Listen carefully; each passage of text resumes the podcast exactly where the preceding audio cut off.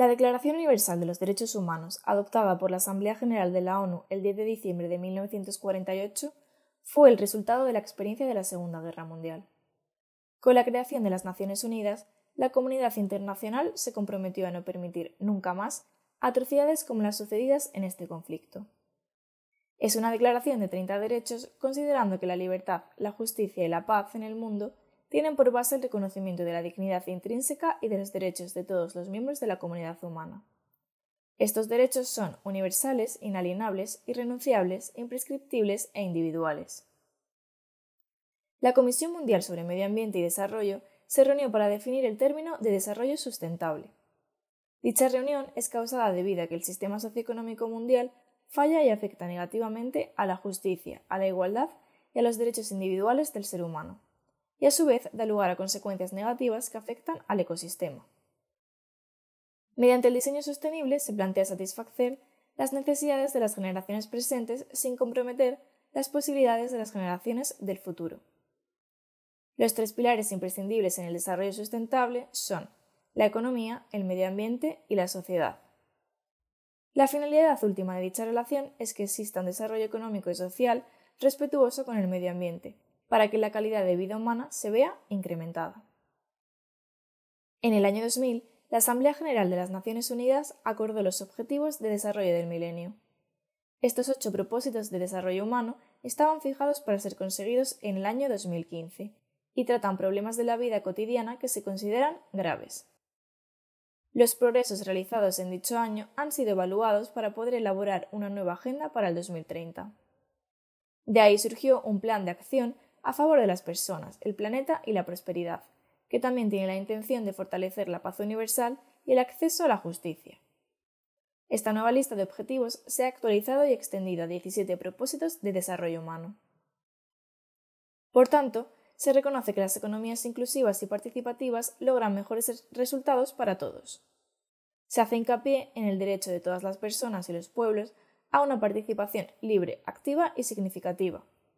Asimismo, se establece la obligación de los Estados y las empresas privadas de garantizar que las actividades empresariales no violen los derechos de las personas. Estos derechos civiles, culturales, económicos, políticos y sociales y el derecho al desarrollo se basan los unos en los otros y avanzan juntos. No obstante, en muchos países las políticas económicas han restringido la protección social y la riqueza y el poder político se concentran cada vez en menos manos. Los modelos de crecimiento insostenible y excesivo aumentan la degradación medioambiental, lo que genera efectos que ponen en peligro la vida. Los más pobres, que son quienes menos contribuyen al cambio climático, pagan el precio más elevado. El primer objetivo del desarrollo sostenible pretende acabar con la pobreza en todos los países, que va de la mano con el segundo, cuyo objetivo es poner fin al hambre y a la malnutrición.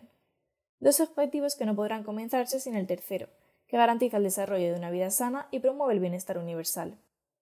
El cuarto tiene como fin garantizar la educación de calidad como herramienta para el desarrollo individual y común, algo que tiene en cuenta el quinto objetivo, que es lograr la igualdad de género y el empoderamiento de todas las mujeres y niñas.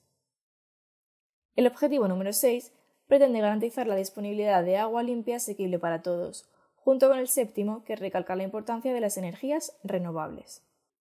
Para conseguirlo, el número 8 se basa en realizar trabajos decentes para el crecimiento económico sostenible, igual que en el noveno propósito que defiende que la construcción de infraestructuras, industrias e innovación no tenga tanto impacto medioambiental. El objetivo número 10 plantea una denuncia social, la desigualdad entre países y clases, junto con el objetivo número 11 que defiende la necesidad de potenciar el concepto de ciudad sostenible mediante un modelo de metrópoli futurista para mejorar así la convivencia de toda la ciudadanía. Para conseguir estos propósitos, el número 12 pretende redirigir nuestro modelo de consumo y construcción a uno mucho más sustentable, para lo que se propone pasar de la economía lineal a la economía circular. El objetivo número 13 expone que hemos de repensar nuestra forma de relacionarnos con el entorno y tomar acciones urgentes con el clima. En cuanto a la defensa y conservación de nuestros océanos y la restauración de nuestros ecosistemas terrestres, los objetivos 14 y 15 son fundamentales. Por otro lado, como indica el número 16, es necesario promover sociedades pacíficas con una justicia y unas instituciones sanas e inclusivas. En último lugar, el objetivo número 17 trata de fortalecer las alianzas entre los distintos países para conseguir llevar a cabo los objetivos anteriormente descritos.